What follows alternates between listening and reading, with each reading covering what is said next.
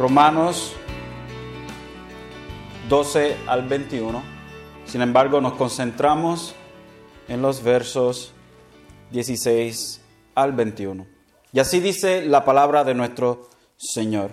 Porque no hay distinción entre judío y griego, pues el mismo Señor es Señor de todos, abundando en riqueza para todos los que le invocan, porque todo aquel que invoque el nombre del Señor será salvo. ¿Cómo pues invocarán a aquel a quien no han creído? ¿Y cómo creerán a aquel de quien no han oído? ¿Y cómo oirán sin haber, sin, sin haber quien les predique? ¿Y cómo predicarán si no son enviados? Tal como está escrito, cuán hermosos son los pies de los que anuncian el Evangelio del bien. Sin embargo, no todos hicieron caso al Evangelio porque Isaías dice, Señor, ¿quién ha creído a nuestro anuncio? Así que la fe viene del oír y el oír por la palabra de Cristo. Pero yo digo, ¿acaso nunca han oído? Ciertamente que sí. Por toda la tierra ha salido su voz y hasta los confines del mundo sus palabras. Y añado, ¿acaso Israel no sabía? En primer lugar, Moisés dice, yo os provocaré a celos con un pueblo que no es pueblo, con un pueblo sin entendimiento os provocaré a ira. E Isaías es muy osado y dice, fui hallado por los que no me buscan me manifesté a los que no preguntan por mí. Pero en cuanto a Israel, dice, todo el día he extendido mis manos a un pueblo desobediente y rebelde. Gracias Señor por tu palabra y háblanos a través de ella en esta tarde. Siempre ha sido por fe siempre ha sido por fe, parte 2. Continuamos la segunda parte del sermón de la semana pasada. Este, este, esta eh, epístola de los romanos es una epístola en la cual muchos han tenido problemas, se han encontrado con doctrinas sumamente difíciles, algunas veces de entender, pero la mayoría de las veces de digerir. El libro de los Romanos nos presentan a nosotros una, una, lo que diríamos nosotros, una teología sistemática sobre lo que Pablo, sobre lo que la Biblia enseña sobre la salvación, sobre el estado del hombre presente antes de venir a Dios, del estado presente del hombre después de venir a Dios cómo el mensaje de Dios es eterno y no simplemente es eterno, sino que es divino. Nos presenta también cómo nosotros hemos de vivir una vez que hemos sido justificados delante de Dios a través de Jesucristo. Y esto nos vamos a enfocar en, en, la experiencia del creyente después de haber venido a Jesucristo en los capítulos 12 en adelante. Sin embargo, nos encontramos en una sección que para muchos dirían que quizás no pertenece al, a, la, a la agenda que Pablo había traído en los primeros ocho capítulos, que parecen estar fuera de sitio, si podríamos decirlo de esa, de esa, manera, de esa manera.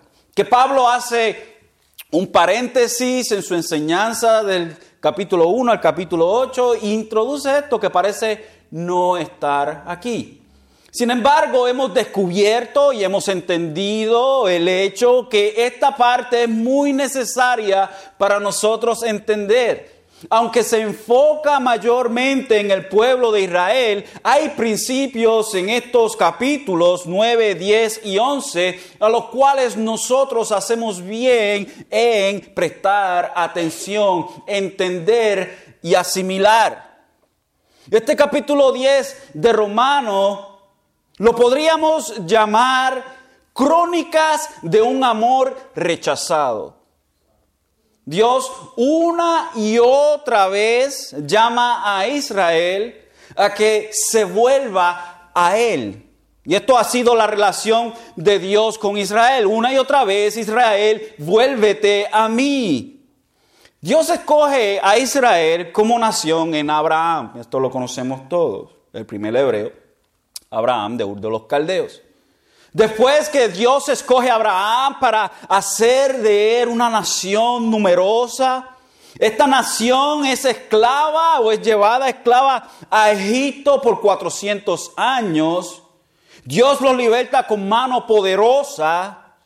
Meses después de su liberación de Egipto, mientras eh, Moisés estaba en el Sinaí, el pueblo se corrompe y crea un becerro de oro. Eso 32.8 nos dice bien claro. Dice, bien pronto se han desviado del camino que yo les mandé se han hecho un becerro de fundición y lo han adorado, lo han ofrecido, le han ofrecido sacrificios y han dicho, este es tu Dios, Israel, que te sacó de la tierra de Egipto. Israel formó un becerro de oro para hacer una imagen de ese Dios que lo sacó de Egipto, algo que Dios, que, que Dios completamente prohíbe. Dios no quiere que se hagan imagen de Él porque el Hijo de Él le ha dado a Él a conocer.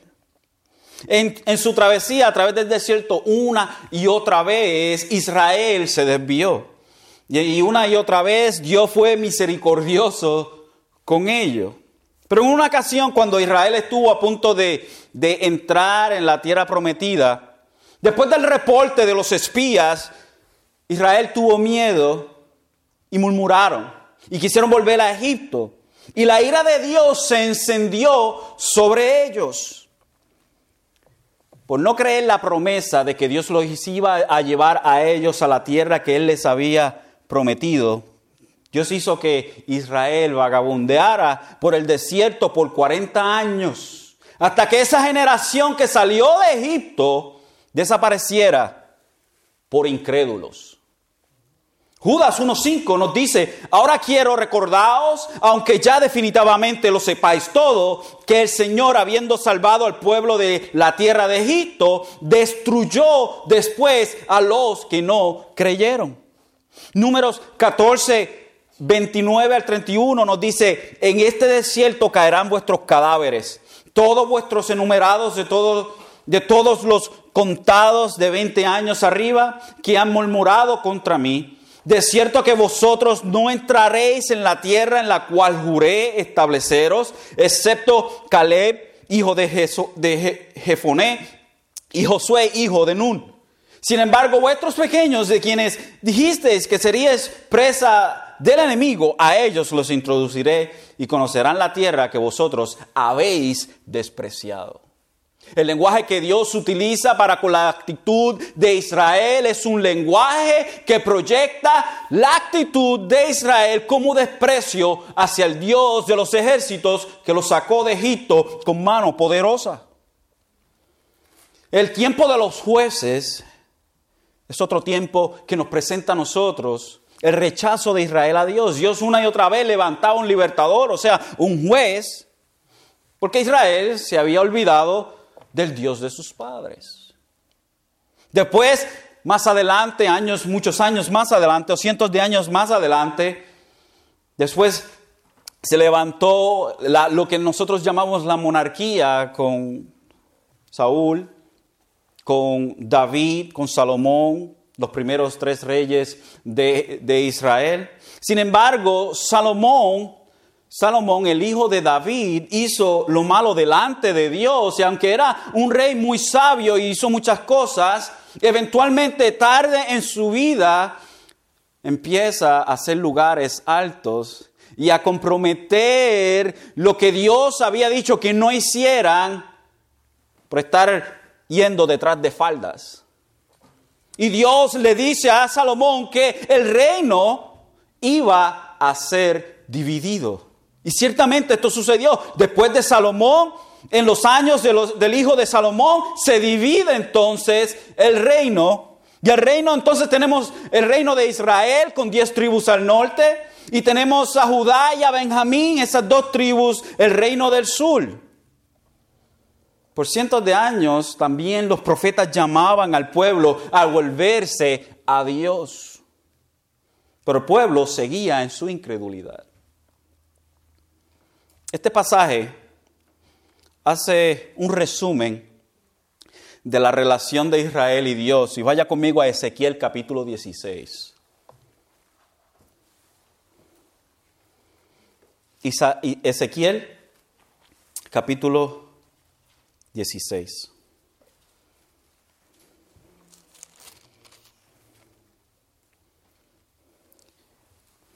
Y este lenguaje que es utilizado aquí, aunque es gráfico, es importante que nosotros podamos asimilar y podamos entender.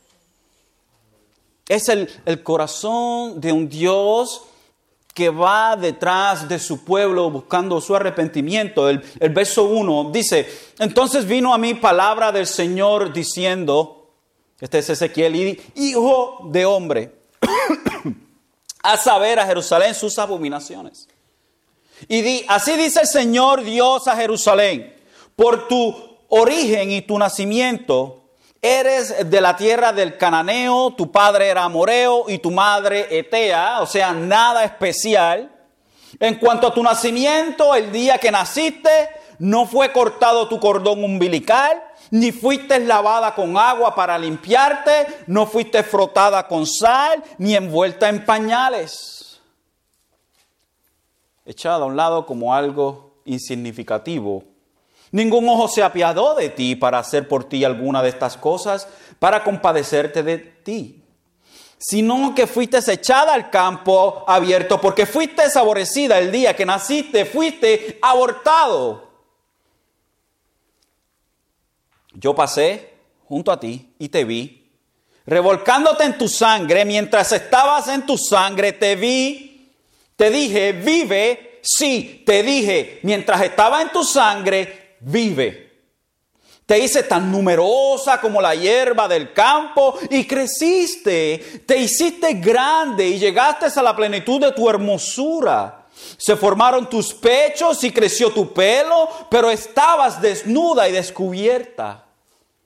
Entonces pasé junto a ti y te vi y he aquí tu tiempo era tiempo de amores. Extendí mi manto sobre ti y cubrí tu desnudez. Te hice juramento y entré en pacto contigo, declara el Señor Dios, y fuiste mía te lavé con agua, te limpié la sangre y te ungí con aceite. Te vestí con tela bordada y puse en tus pies sandalias de piel y marsopa. Te envolví con lino fino y te cubrí con seda. Te engalané con adornos, puse brazaletes en tus manos y un collar en tu cuello. Puse un anillo en tu nariz, pendientes en tus orejas y una hermosa corona en tu cabeza. Estabas adornada con oro y plata. Y tu vestido era de lino fino, seda, tela bordada. Comías flor de harina, miel y aceite. Eras hermosa en extremo y llegaste a la realeza. Entonces, entonces tu fama se divulgó entre las naciones por tu hermosura, que eras perfecta, gracias al esplendor que yo puse en ti, declara el Señor Dios. Pero hay aquí hay un pero. Pero tú confiaste en tu hermosura, te prostituiste a causa de tu fama y derramaste tus prostituciones a todo el que pasaba, fuera quien fuera. Mire la condición de Israel. Tomaste alguno de tus vestidos y te hiciste lugares altos de varios colores y te, y te, prostituiste en ellos, cosa que nunca debería haber sucedido ni jamás sucederá. Tomaste también tus bellas joyas de oro y de plata que yo te había dado y te hiciste imagen de hombre para prostituirte con ellas. Tomaste tu tela bordada y las cubriste y ofreciste ante ellas mi aceite, y mi incienso. También te di mi pan, la flor de harina, el aceite y la miel con que yo te alimentaba y lo ofrecías ante ellas como aroma agradable. Así sucedió, declara el Dios. Tomaste además a tus hijos y a tus hijas que habías dado luz para mí y se los sacrificaste como alimento. ¿Acaso eran poca cosa tus prostituciones? para que mataras a mis hijos y se los ofreciera haciéndolos pasar por fuego? La condición de Israel, mis queridos hermanos, la cual describe Ezequiel, es una condición de alguien que Dios sacó de lo peor, lo llevó a lo máximo. Israel le paga a Dios prostituyéndose e yéndose con otros. El retrato que Dios nos presenta aquí de, de la infidelidad de Israel es increíble y Dios utiliza una y otra vez este tipo de lenguaje para describir la actitud de Israel. En Oseas 1, 2 dice, cuando por primera vez el Señor habló por medio de Oseas, el Señor le dijo, anda, toma para ti una mujer ramera y engendra hijos de prostitución, porque la tierra se prostituye gravemente abandonando al Señor. Dios le dice a Oseas, toma una prostituta como mujer y ten hijos con ella, porque tu vida eh, va a ser un retrato de mi relación con Israel, quien ha hecho prostitución con otros dioses. Dios trae en contra de Israel una y otra vez el hecho de que se habían olvidado de él y se habían ido en pos de otro habían adulterado en contra de Dios. La condición de Israel en el tiempo del Nuevo Testamento no había mejorado. Después que se escribió el último, el último libro del Viejo, del Viejo Testamento, después que pasaron el tiempo, que volvieron del exilio de Babilonia, Después que salieron del, puño de los griegos, quienes tuvieron, o bajo quienes tuvieron tantas dificultades, tuvieron un tiempo de libertad, luego vinieron los romanos y los tomaron. Y 400 años pasaron entre, en la era intertestamentaria e Israel seguía igual. Tenían a Juan el Bautista, quien predicaba gloriosamente arrepentidos porque el reino de los cielos se ha acercado. Juan el Bautista era un predicador tremendo. Hablaba lo que se tenía que, que decir, arrepentíos, volveos a Dios. Y hablaba a ellos de una manera que era entendible, pero no querían oír. Tenían al Mesías, quien predicaba el mismo mensaje de Juan el Bautista, arrepentíos porque el reino de los cielos se ha acercado. Y lo mataron. La condición de Israel es producto, ni más ni menos, de su incredulidad. Murieron en el desierto aquella generación que salió de Egipto, excepto Caleb y Josué. Millones de personas murieron en el desierto que habían salido de Egipto y de ellos simplemente dos entraron. Y precisamente lo que Pablo nos enseña en los versos que tenemos delante de nosotros en esta tarde. Comencemos con el con el verso 14. ¿Cómo pues invocarán a aquel a quien no han creído? ¿Y cómo creerán en aquel de quien no han oído? ¿Y cómo irán sin saber quién les predique? ¿Y cómo predicarán si no son enviados? Y Pablo continúa diciendo, tal como está escrito, cuán hermosos son los pies de los que anuncian el Evangelio del bien. Y Pablo cita aquí a Isaías 52, 7, como hablamos la semana pasada.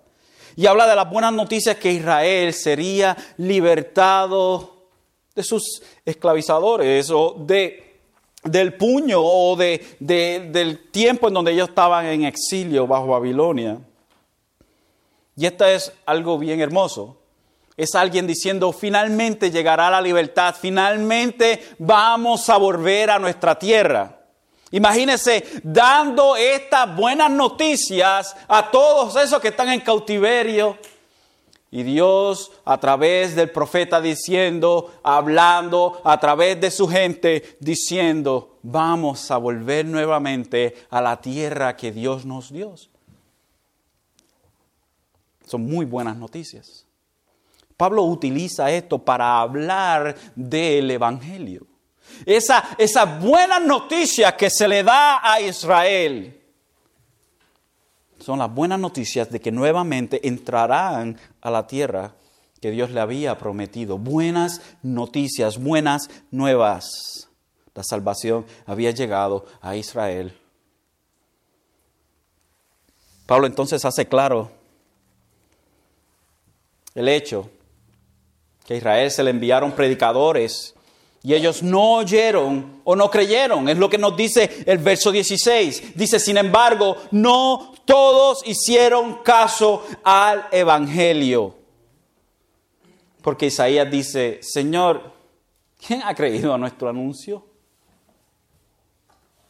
Es como cuando uno le dice, mira, dile allá a fulano de tal que, que deje esa, esas malas mañas que tiene.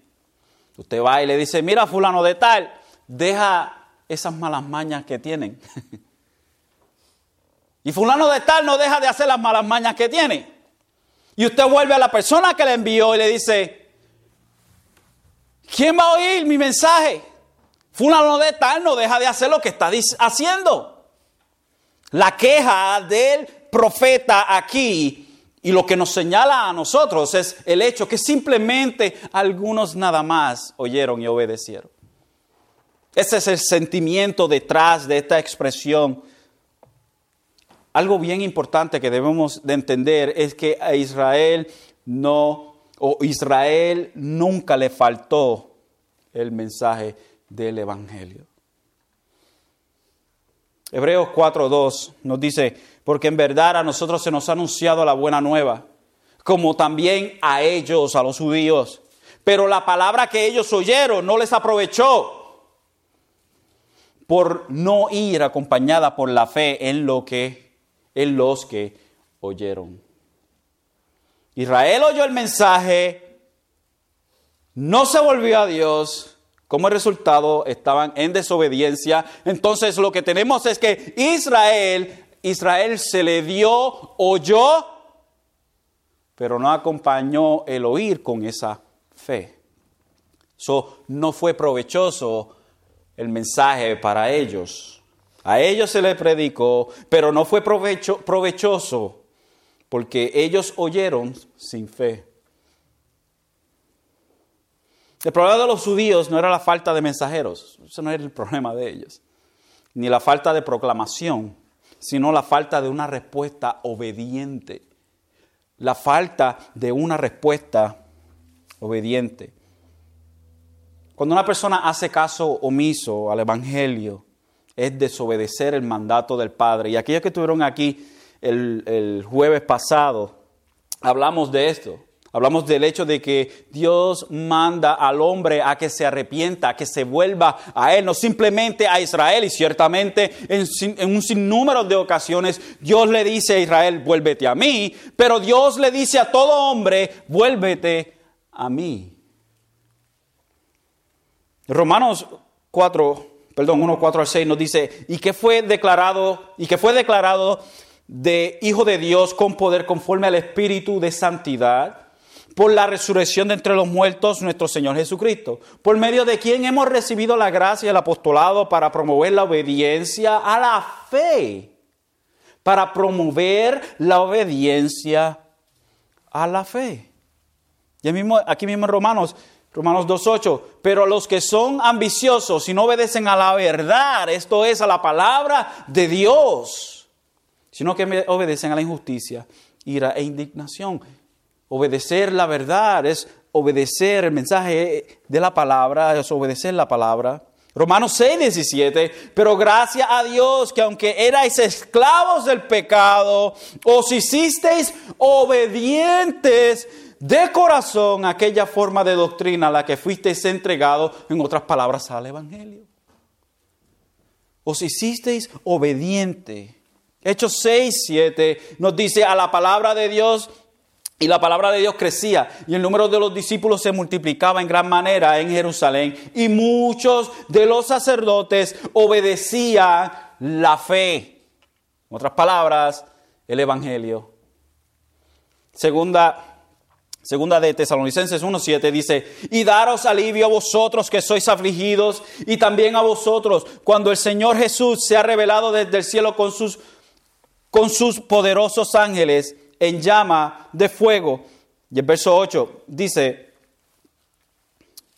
dice, dando retribución a los que no conocen a Dios y los que no obedecen al Evangelio de nuestro Señor Jesús. ¿Qué retribución se le da a aquel que no obedece el Evangelio de Jesús? Llama de fuego, la ira de Dios. Y Hebreos 5, 9. Y habiendo sido hecho perfecto, vino a ser fuente de eterna salvación para todos los que le obedecen. So que poner el sinónimo, un sinónimo de poner nuestra fe en Dios es obedecer la palabra de fe que es el Evangelio, es obedecer el mandato que es Jesucristo, que Dios nos ha dado a nosotros, que es el mismo mensaje que predicaba el Juan el Bautista y Jesucristo, arrepentíos, porque el reino de los cielos se ha acercado. Volveos de vuestros caminos La pregunta, ¿quién ha creído a nuestro anuncio? Pocas palabras que no todos han creído, sino que solamente unos pocos. ¿Y, cuál es este poco de gente de Israel? El remanente. El remanente. Es lo que nos dice el capítulo 6, perdón, el capítulo 9, el verso 6. Pero no es que la palabra de Dios haya fallado, porque no todos los descendientes de Israel son Israel.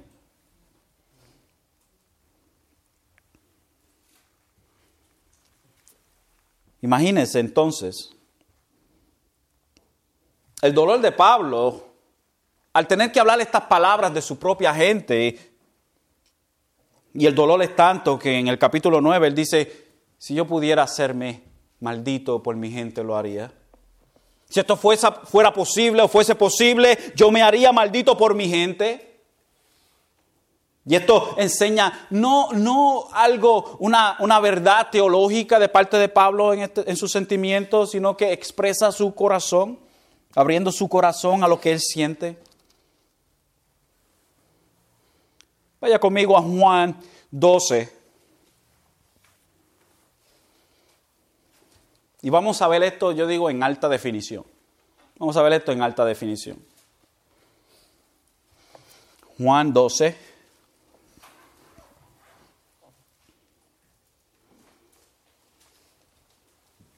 Y veamos esto a través del Maestro, nuestro Señor Jesucristo, quien es la máxima expresión del rechazo de los judíos. Ellos lo rechazaron por completo y eso es lo que estamos hablando, ese es el fundamento de lo que estamos hablando. Ellos han rechazado a Jesús.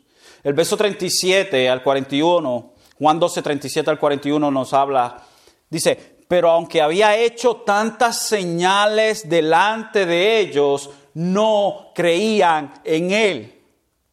Para que se cumpliera la palabra del profeta Isaías que dijo, Señor, ¿quién ha creído nuestro anuncio? ¿Y a quién se ha revelado el brazo del Señor? Por eso no podían creer, porque Isaías dijo también, Él ha cegado sus ojos y endurecido su corazón para que no vean con los ojos y entiendan con el corazón y se conviertan y yo los sane. Esto dijo Isaías porque vio su gloria y habló de él. ¿Cuál es el capítulo y el, el, capítulo o el libro que está hablando aquí? Juan está hablando de Isaías capítulo 6, el cual estudiamos un tiempo atrás. Si usted le pregunta a Isaías, Isaías, ¿a quién tuviste sentado en el trono y las faldas, las faldas cubrían el templo? ¿A quién tuviste ahí? Yo vi a Dios, Yahweh. Usted le pregunta a Juan, Juan, ¿de quién tú estás hablando? Estoy hablando de Jesucristo. Y a este Jesucristo, el cual Isaías ve sentado en el trono y las faldas cubriendo el templo, a este rechazaron. Hacía milagros y aún así no creían. No creían. Y aquí vemos, aquí vemos la compatibilidad entre, entre la soberanía de Dios y la, y, la responsabilidad del hombre. El hombre no creía, ellos no creían, Israel no creía. Y en el verso 40 dice, Él ha cegado sus ojos y endurecido su corazón. La soberanía de Dios y la responsabilidad del hombre la razón por la cual no creían es porque no querían creer. La razón por la cual no creían es porque Dios había endurecido su corazón.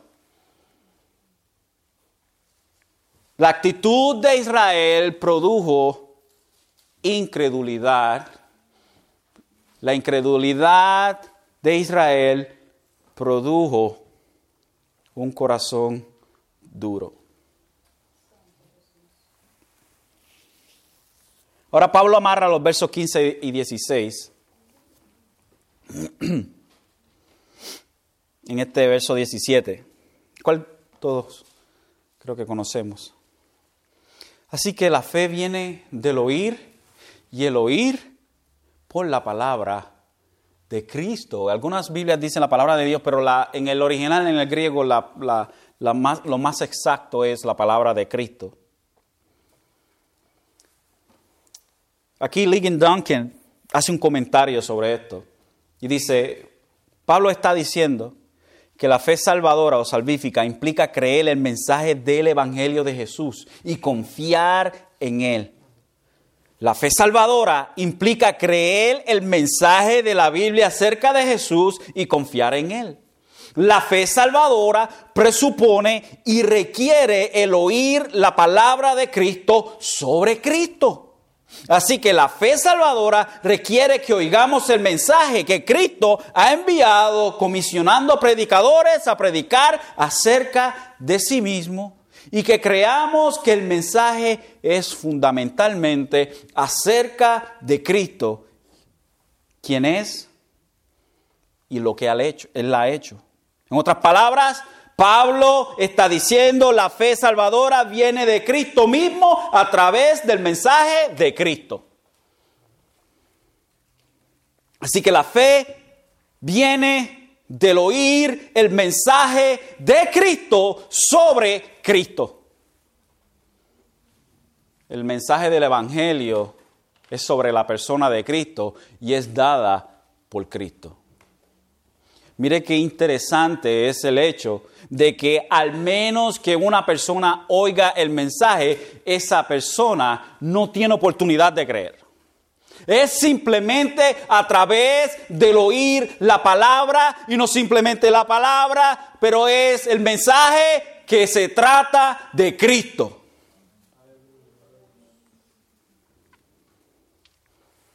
Y es triste que hoy en día no se predica de lo que Cristo ha hecho.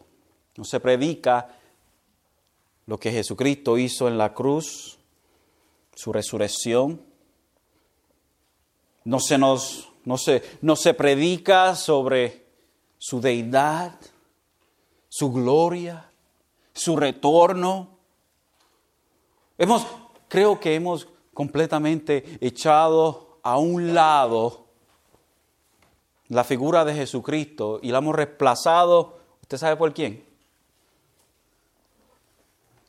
Este individuo que muchos nos gusta tanto y se llama mí mismo. ¿Usted se acuerda de mí mismo? es el ego. Hemos reemplazado la figura de Jesucristo con nosotros mismos. Y nosotros nos hemos puesto en el centro de la historia de la redención, echando a un lado al Hijo de Dios. Y hemos hecho de nosotros dioses y reyes.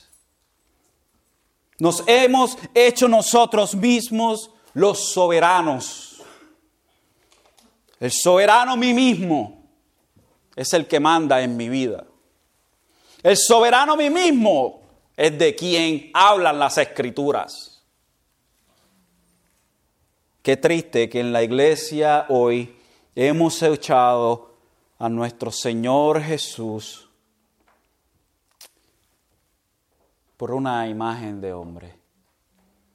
¿No es de esto mismo que acusa Pablo al hombre en el capítulo 1 de Romanos?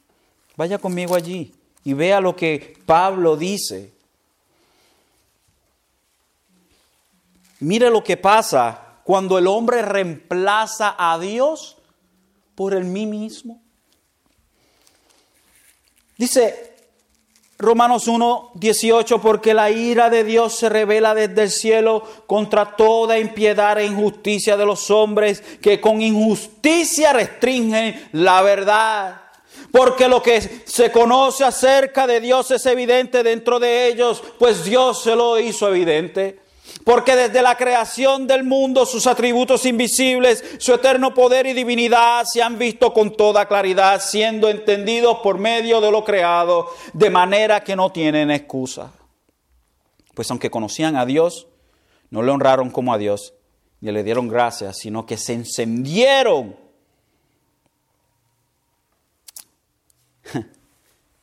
se encendieron o se hicieron vanos en sus razonamientos y su necio corazón fue entenebrecido. Profesando ser sabios, se volvieron necios. ¿Y qué hicieron? Cambiaron la gloria del Dios incorruptible por una imagen en forma de hombre corruptible, de aves, de cuadrúpedos y de reptiles. La insistencia del hombre de intercambiar la verdad de Dios y lo que Dios ha revelado de sí mismo ¿Por quién? Por sí mismo. El mí mismo ha tomado precedencia no simplemente en el mundo, pero dentro de la iglesia. Y todos nosotros en algún momento u otro hemos sido culpables de esto. Y es el hecho, hermanos, que nosotros en nuestra, aun aunque somos creyentes, en nuestra, en, esa, en ese residuo de pecaminosidad que queda en nosotros, corremos inmediatamente al refugio que somos nosotros mismos. Y sabes qué? Que nos hacemos vanos en nuestro propio pensamiento y creemos que nosotros tenemos la respuesta. El problema que tenía Israel es que ellos decían que la justicia de Dios no era suficiente, que ellos tenían que reemplazar la justicia de Dios. Rechazaron la rectitud de Dios por su propia rectitud. Ellos se habían encendido en sus propios deseos y habían hecho de sí mismo el Dios de Israel.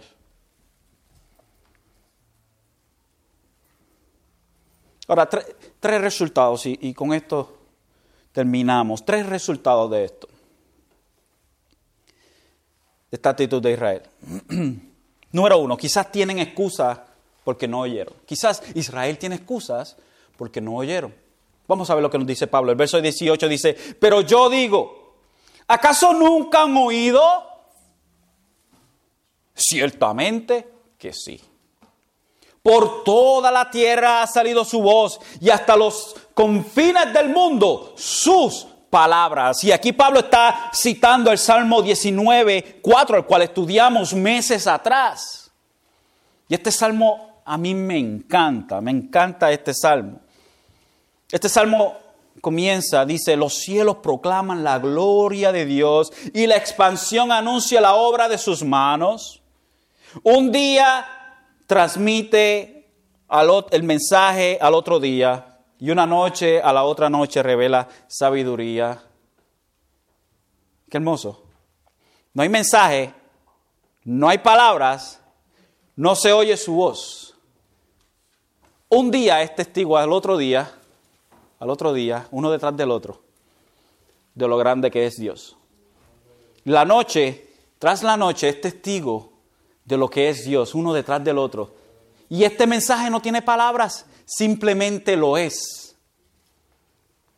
Mas por toda la tierra salió su voz, y hasta los confines del mundo sus palabras. En ellos puso una tienda para el sol y este como un esposo que sale de su alcoba, se regocija cual hombre fuerte al correr su carrera. De un extremo de los cielos es su salida y su curso hasta el otro extremo de ellos y nada hay que se esconda de su calor. Y este, este salmo es dividido entre la revelación de Dios que ha hecho, que ha hecho Dios en la naturaleza y la revelación más clara de sí mismo que Él ha dado en las escrituras o la ley. Por ende, el hombre no tiene excusa, el hombre no tiene excusa, nadie en el universo tiene excusa, porque Dios se ha revelado en la naturaleza. Esto hace a todo el mundo culpable, pero no salva a todo el, no lo salva. El hecho de que nosotros conozcamos que hay un Dios, que Él es todopoderoso, no nos salva a nosotros. Lo que nos salva a nosotros es la revelación que Dios ha hecho de sí mismo en las escrituras. Así que entonces Pablo dice que ellos no tienen excusa, que ellos oyeron. ¿Acaso nunca han oído? Ciertamente que sí, ellos han oído. No hay excusa. Y él utiliza el Salmo 19 de una forma para demostrar que el Evangelio, al igual manera que la revelación de Dios sobre la naturaleza, ha salido. Por ende, no tienen excusa. Jeremías 29, 13 nos dice, mas buscaréis y me encontraréis cuando me busquéis de todo corazón. Dios no está escondido. Ellos no tienen que ir al Tibet como un monje y entrar a nirvana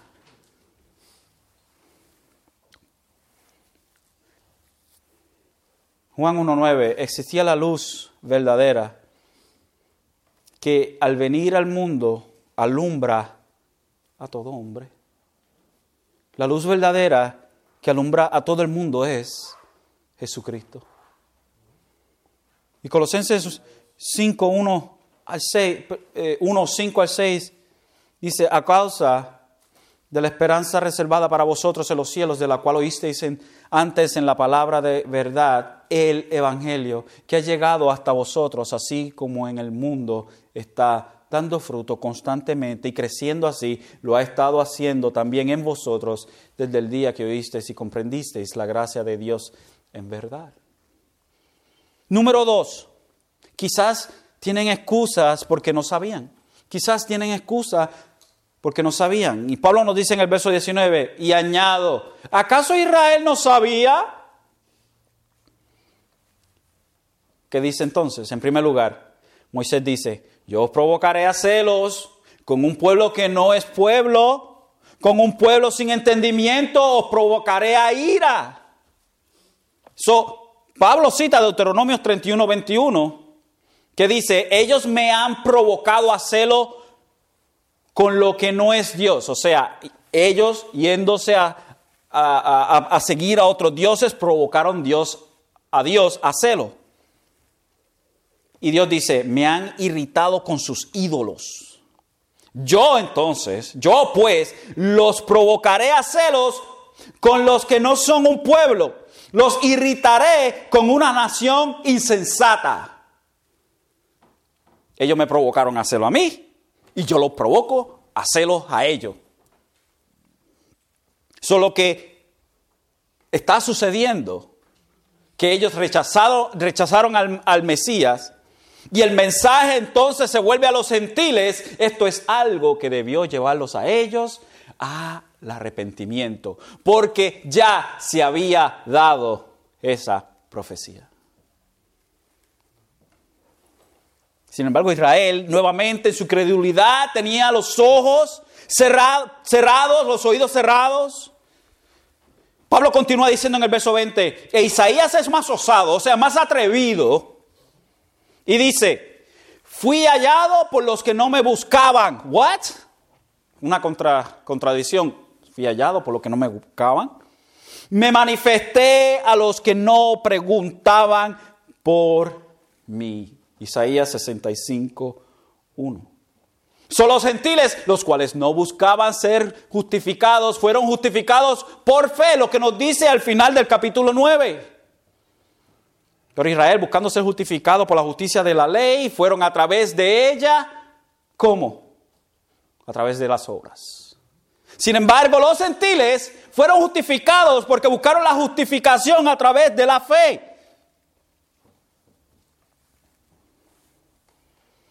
Dios los provocó y los provocó y los sigue provocando a celos. Ok, número tres entonces, quizás Dios no, no había sido paciente con ellos. Esto es, esto es, this is the one, esta es. Es que Dios no fue paciente con ellos. Nos dice Pablo, pero en cuanto a Israel, dice, todo el día he extendido mis manos a un pueblo desobediente y rebelde. So,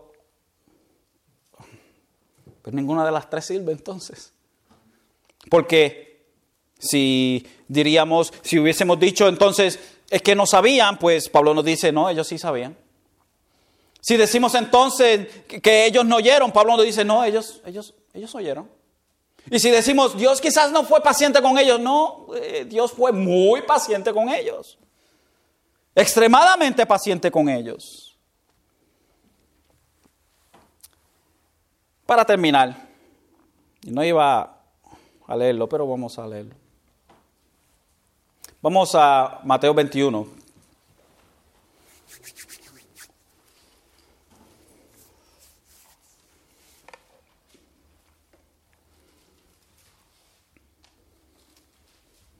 Mateo 21, el verso 33.